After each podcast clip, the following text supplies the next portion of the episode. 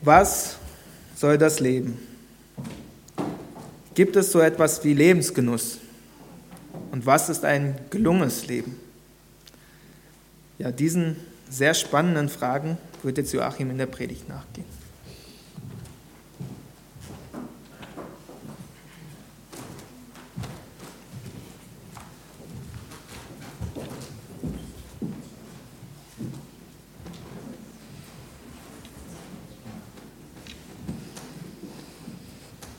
Arbeiten, Essen, Schlafen. Arbeiten, Essen, Schlafen. Für was strample ich mich eigentlich ab? Arbeiten, Essen, Schlafen. Ja aus, ja ein, das Gleiche. Schließlich werden die Haare grau und der Bauch wächst durchs Hemd. Da tröstet dann auch nur sehr begrenzt, wie einer mit lichtem Haar einmal meinte, besser der Kopf durch die Haare als der Bauch durchs Hemd.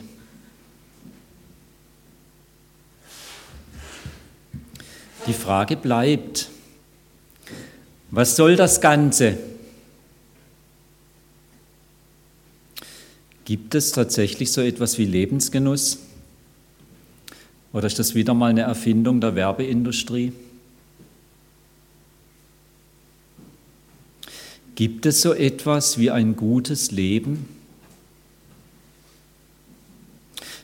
Ein gelungenes Leben? Das Buch der Prediger stellt solche sperrigen Fragen. Ich lese uns mal einen Auszug aus dort aus dem Kapitel 5. Man kann hier vorne auch mitlesen. Und ich beobachtete auf dieser Erde etwas richtig Schlimmes, dass jemand seinen Reichtum sorgsam hegt und pflegt und ihm das zum Verhängnis wird. Verliert ein solcher Mann seinen Reichtum durch ein unerwartetes Ereignis, bleibt ihm nichts mehr und auch seinem Sohn kann er nichts hinterlassen. Genauso nackt wie er bei der Geburt auf die Welt gekommen ist, muss dieser Mensch auch wieder diese Welt verlassen. Und obwohl er viel gearbeitet und große Mühen auf sich genommen hat, wird er nicht einmal eine Handvoll von seinem Besitz mit sich nehmen können. Ja, das ist schlimm. Wie der Mensch in die Welt gekommen ist, so verlässt er sie auch wieder. Was bringt es ihm am Ende, dass er sich um Wind gemüht hat? Sein ganzes Leben verbrachte er wie unter einer dunklen Wolke. Er hatte eine Menge Ärger, viel Kummer und wurde über dem allem sogar krank. Ich habe aber auch etwas Schönes und Gutes entdeckt, dass jemand isst, trinkt und Freude an seiner Arbeit hat, obwohl sie ihm, solange er lebt, viel Mühe schafft. Denn das ist seine Bestimmung. Auch wenn Gott einem Menschen Reichtum und viele Güter gegeben hat und der Mensch diese aus der Hand Gottes annehmen und sich trotz seiner Mühe daran freuen kann, ist es ein Geschenk Gottes. Wer dazu in der Lage ist, denkt nicht mehr oft über die Kürze seines Lebens nach, denn Gott hat ihm Freude ins Herz gegeben.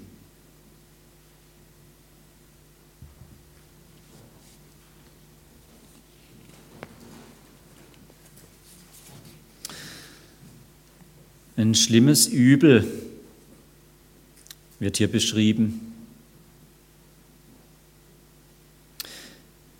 Und kurz zusammengefasst ist das schlimme Übel, wer Reichtum zu seiner Lebensversicherung macht, der kann plötzlich nackt dastehen.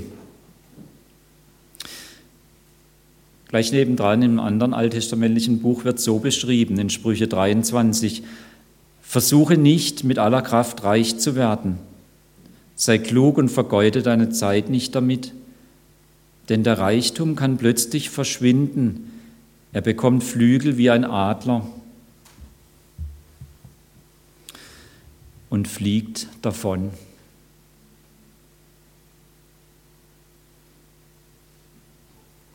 Ich weiß nicht, wer das aus eigener Erfahrung kennt. Ich habe von einem Mann gelesen, er heißt Axel Graser, Leiter eines Ford-Autohauses,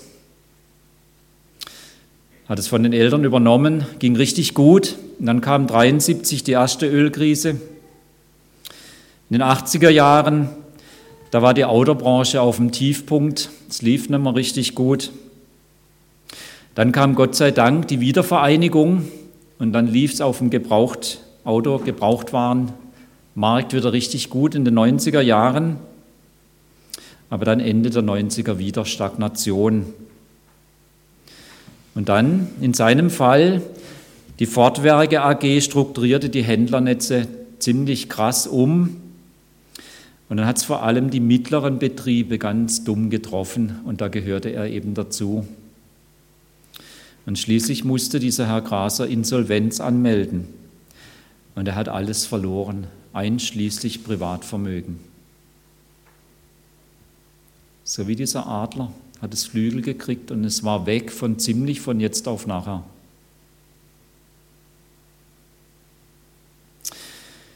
Es ist schon so, wie es der Prediger beschreibt. Es ist eine Tatsache.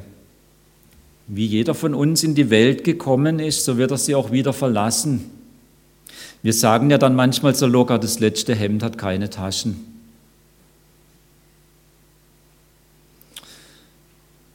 Und so beschreibt es der Prediger in dem Text, den ich gelesen habe, Vers 6, im Vers 16, sein ganzes Leben lang hat er sich nichts gegönnt und plagte sich mit Ärger und Krankheit und Zorn.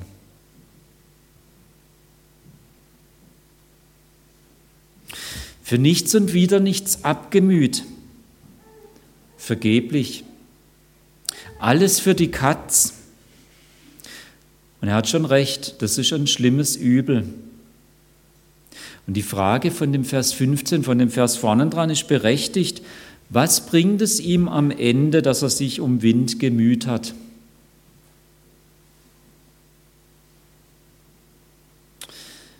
Und an dieser Stelle greift eben der Prediger in seinem Buch seine eigentliche Leitfrage auf. Was hat ein Mensch davon, wenn er sich sein Leben lang müht und plagt?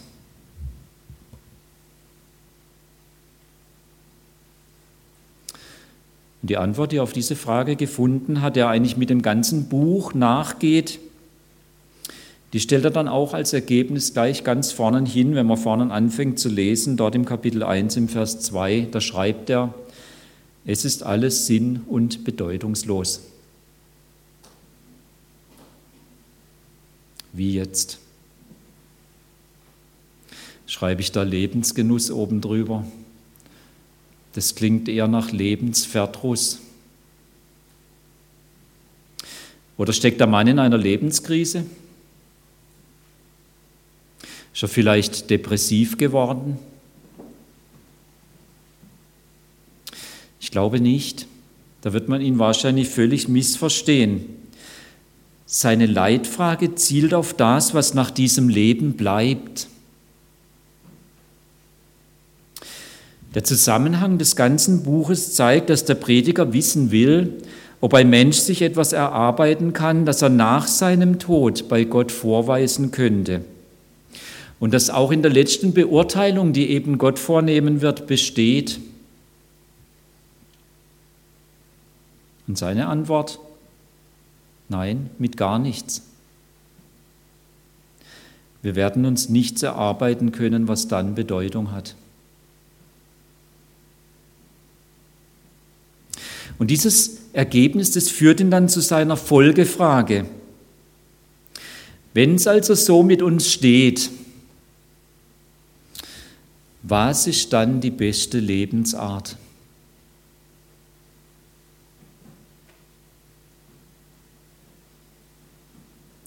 Kann man dann eigentlich das Leben überhaupt noch genießen? Und falls ja, wie denn bitteschön? Wie soll ich angesichts dieser Fakten leben? Und darauf gibt er dann hier in dieser Stelle, die ich herausgenommen habe, im Vers 17 bis 19 Antwort. Ich lese uns nochmal den Vers 17. Ich habe aber auch etwas Schönes und Gutes entdeckt, dass jemand isst, trinkt und Freude an seiner Arbeit hat, obwohl sie ihm, solange er lebt, viel Mühe schafft. Denn das ist seine Bestimmung. Oder nochmal der Schluss von Vers 19. Denn Gott hat ihm Freude ins Herz gegeben. Freude an der Arbeit. Freude im Herzen trotz Mühe. Das ist die Antwort des Predigers auf die Frage nach der besten Lebensart. Wenn ich so lebe, dass diese Freude mein Herz füllt, dann würde der Prediger von gelungenem Leben reden. Hm, aber Moment mal, wo soll ich denn diese Freude herbekommen? Nehmen wir an, dieser Axel Graser wäre mein Freund. Und er fragt mich, was würde ich ihm denn jetzt empfehlen, wenn er als Unternehmer trotz aller Mühe, trotz aller echten Anstrengung in der Insolvenz landet? Oder was sage ich meinem Nachbarn, dessen Gesundheit so einbricht, dass er eben nicht mehr arbeiten kann?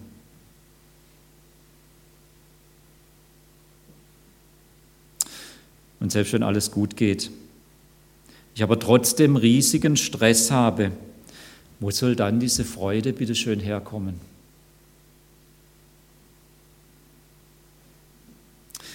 Der Prediger hat diese bedrängende Frage beantwortet, jedoch ganz unscheinbar, ganz unaufdringlich. Man könnte vielleicht sagen, fast wie so ein Wimmelbild. Aber es lohnt sich da nochmal genau hinzugucken auf dieses Wimmelbild.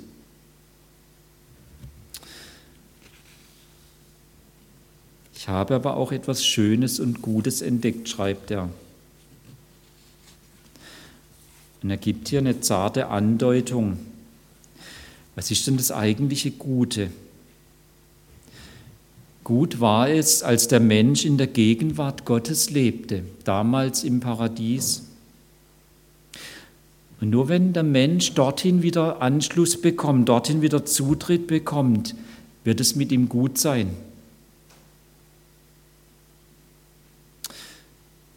Und er sagt hier, obwohl seine Arbeit ihm viel Mühe schafft, kann er genießen. Dieses in der Arbeit Mühe erleben, ist die Realität, die jeder von uns kennt, der irgendwo mit Arbeit zu tun hat. Auch da, wo wir sagen würden, das ist erfolgreich, das läuft gut, erleben wir doch immer wieder diese Mühe, diese Vergeblichkeit, auch die Frustration, dass Dinge eben doch nicht so rund laufen, wie wir es gern hätten. Diese Mühe ist eingezogen, als wir diese Gemeinschaft mit Gott, dem Schöpfer, verloren haben durch unsere Entscheidung. Und dann ist eben das Realität geworden, was wir ja bis heute gut kennen. Dein ganzes Leben lang wirst du dich abmühen, um dich davon zu ernähren, steht in 1. Mose 3, Vers 17. Oder? Dein ganzes Leben wirst du im Schweiße deines Angesichts arbeiten müssen.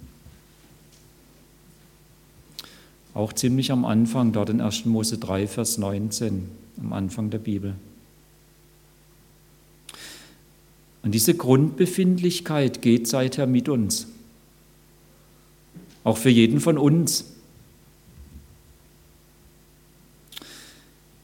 Es ist fast so was wie unsere Bestimmung, unser Leben lang mühevoll zu arbeiten.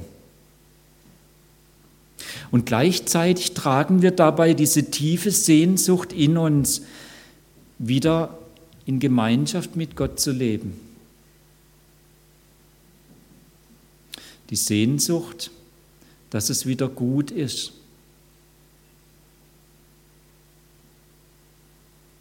Eine zweite zarte Andeutung, die der Prediger hier macht, wenn man ein bisschen genauer hinguckt, Freude ist letztlich eine Gabe Gottes. Etwas, was wir nicht machen können. auch nicht erarbeiten können. Er schreibt hier, trotz all seiner Mühe kann er sich daran freuen und wenn das gelingt, dann ist es ein Geschenk Gottes. Oder ganz am Schluss dieses Abschnittes, den ich ausgewählt habe, denn Gott hat ihm Freude ins Herz gegeben. Nur Gott kann Freude möglich machen.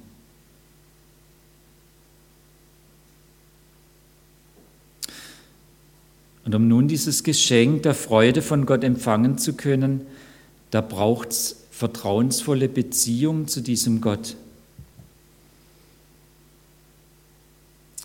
Eine vertrauensvolle Geborgenheit, ein Wissen, ich bin bei ihm angenommen, bei ihm zu Hause. Der Prediger bezeichnet diese Art von Beziehung mit einem Schlagwort, das für uns eher schwer verdaulich ist. Er benennt es mit Gottesfurcht. Ich habe bewusst vorhin eine Übersetzung genommen, wo dieses Wort nicht vorkam. Aber wir können ganz viele deutsche Übersetzungen finden, wo es vorkommt. Denn wenn wir das Wort hören, dann schrecken wir eher zurück innerlich. Wenn man uns vielleicht äußerlich nichts anmerkt, zuckt man meistens ihnen doch, weil man das ganz schnell mit Angst verbindet und da hat dann das Vertrauen keinen Platz. Wir müssen aber hier an dieser Stelle eben hören, wie er es von seiner Sprache und seinem Umfeld her benutzt. Und dort geht es um eine vertrauensvolle Beziehung. Vielleicht so wie jemand, der gute Eltern hatte und eine Autorität empfindet, eine gesunde Autorität, eine ehrfurchtsvolle Beziehung, wo Liebe und Vertrauen ganz viel Raum hat, wo aber gleichzeitig auch ganz viel Respekt ist und Wissen, ich bin eben nicht Eltern, ich bin Kind wo dieser Abstand auch nicht verloren geht und trotzdem es gut ist, eine vertrauensvolle, liebevolle Beziehung. Da hat mich vorhin euer Lied, dieses Englische, sehr bewegt, wo ja auch diese Frage gestellt war, Who I am, wer bin ich? Und dann am Schluss, I am yours. Und das ist ja an Gott gewandt. Ich gehöre dir, ich, ich bin dein Eigentum. Und zwar nicht aufgrund meiner Leistung, sondern aufgrund dessen, was du getan hast. Und das ist genau das Zentrum hier, was man in diesem Wimmelbild so ganz unaufdringlich der Prediger schon beschreibt. Und er weist damit ganz weit raus. Und er weist damit auf das, was Jesus getan hat, was für uns geschichtlich jetzt schon wieder weit zurückliegt. Er weist darauf, dass ich diese vertrauensvolle Beziehung zu Gott in Jesus geschenkt bekommen kann.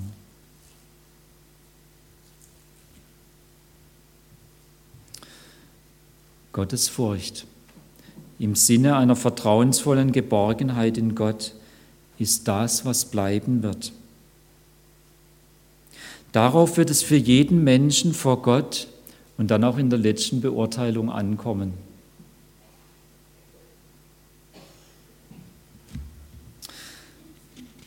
Wenn wir diese zarten Andeutungen bedenken, dann wird eigentlich deutlich, die beste Lebensart ist die, die zur Gottesfurcht, also zu dieser vertrauensvollen Geborgenheit in Gott führt.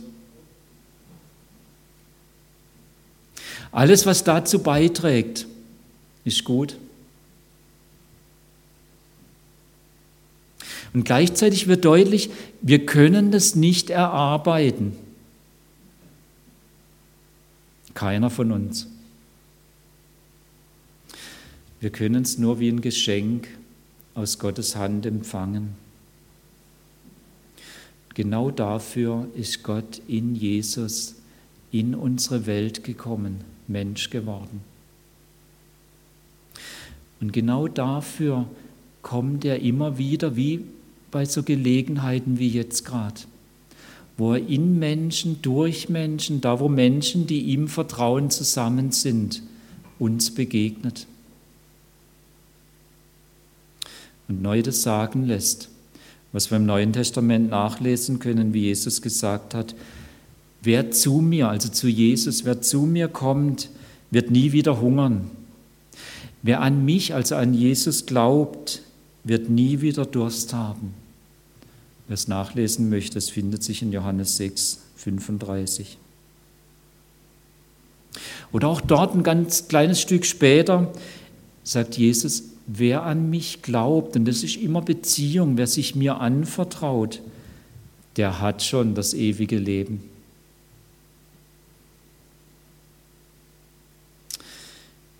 Wir könnten sagen, Gott streckt in Jesus seine Hand versöhnend uns entgegen und bietet uns an, in Jesus unsere Sehnsucht nach vertrauensvoller Geborgenheit in Gott komplett und für immer zu stillen und immer wieder zu stillen.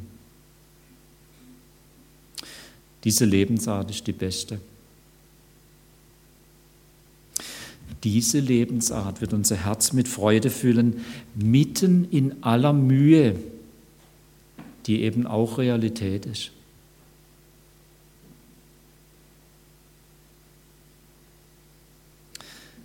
Und da, wo wir diese Lebensart entdecken und pflegen, wo wir diese vertrauensvolle Geborgenheit bei Gott immer wieder empfangen, da werden wir Freude erleben. Wir werden lernen, das Leben mit all seiner Mühe zu genießen. Denn wir werden Dankbarkeit entdecken.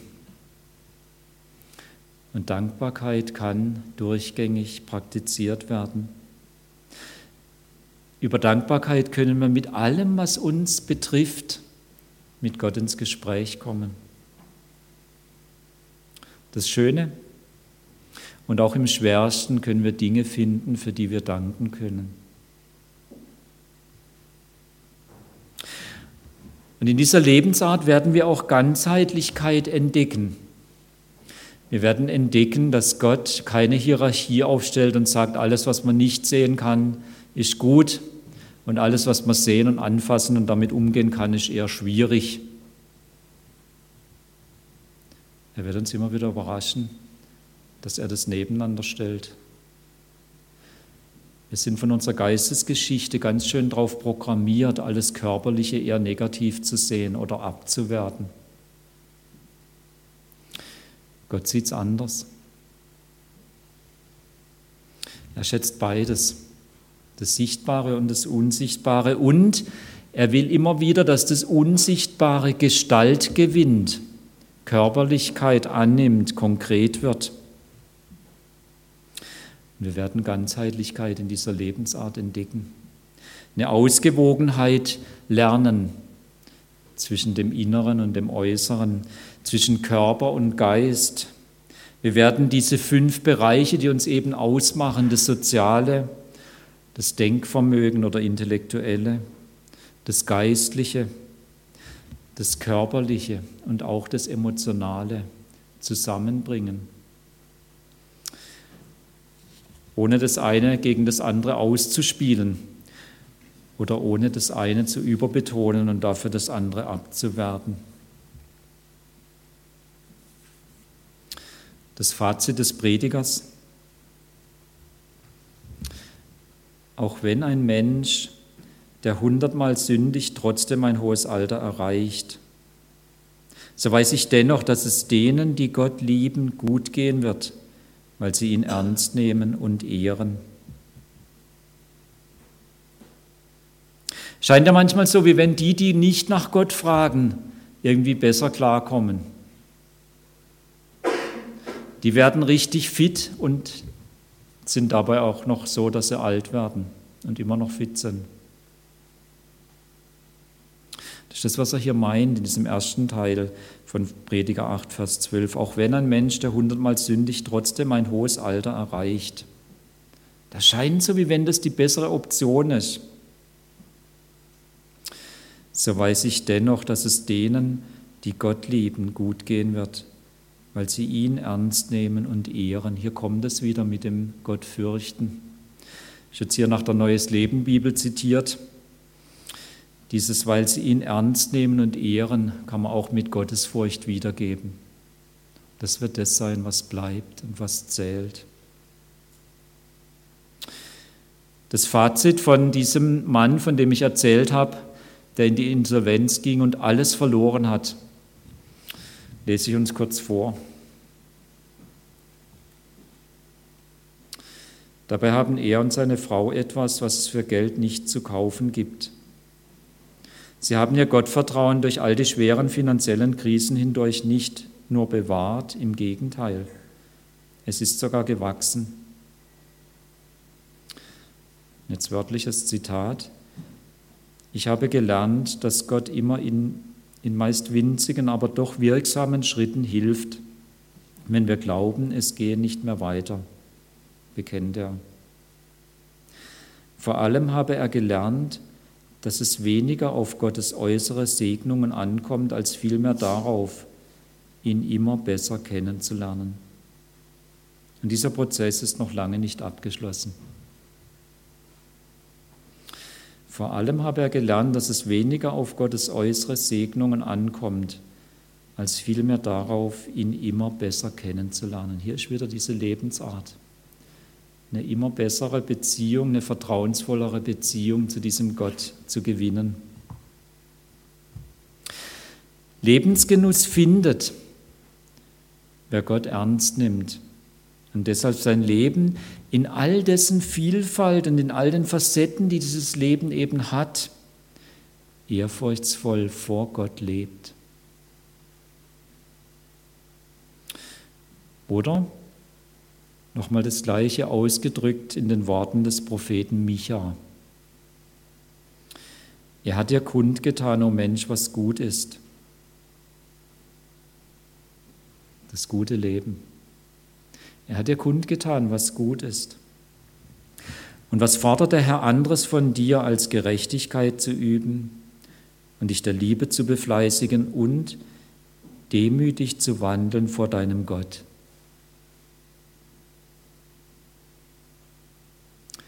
Mit Gott leben, mit Gott mitgehen, dem Schönen und Schweren unseres Lebens.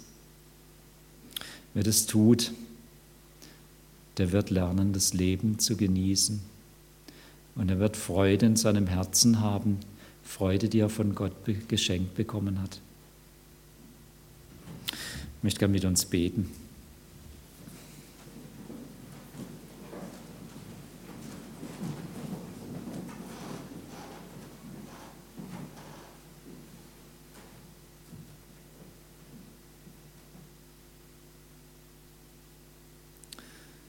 Lieber Vater im Himmel, und das treibt uns wirklich immer wieder um. Diese Frage, wie gelingt eigentlich das Leben? Und ist das so ganz eng verknüpft auch mit dieser Frage, wer bin ich eigentlich? Und danke, dass du in deiner Liebe über dich hinausgehst und dich uns mitteilst, weil du willst, dass diese Frage wirklich beantwortet wird.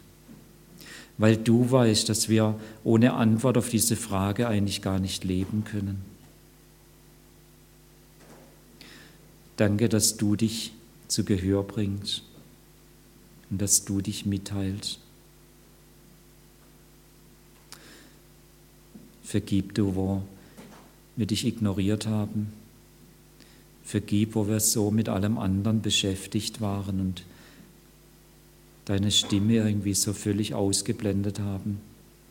Vergib du.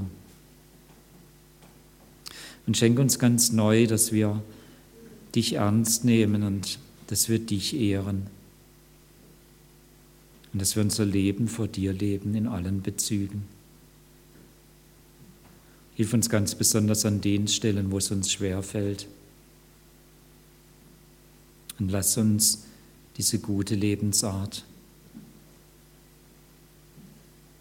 des ehrfürchtigen Gehens mit dir, dieser vertrauensvollen Beziehung zu dir entdecken und lass diese Beziehung immer mehr wachsen, vertieft werden. Und da, wo du das tust, durch Dinge, die du uns nimmst, durch Dinge, die schief laufen, durch Dinge, die uns wirklich an den Rand bringen. Herr, wo es uns gerade so geht, da bitte ich dich ganz besonders. Schenk uns Vertrauen zu dir und schenk uns Zeichen deiner Liebe. Danke, dass du es tust. Wir loben dich. Amen.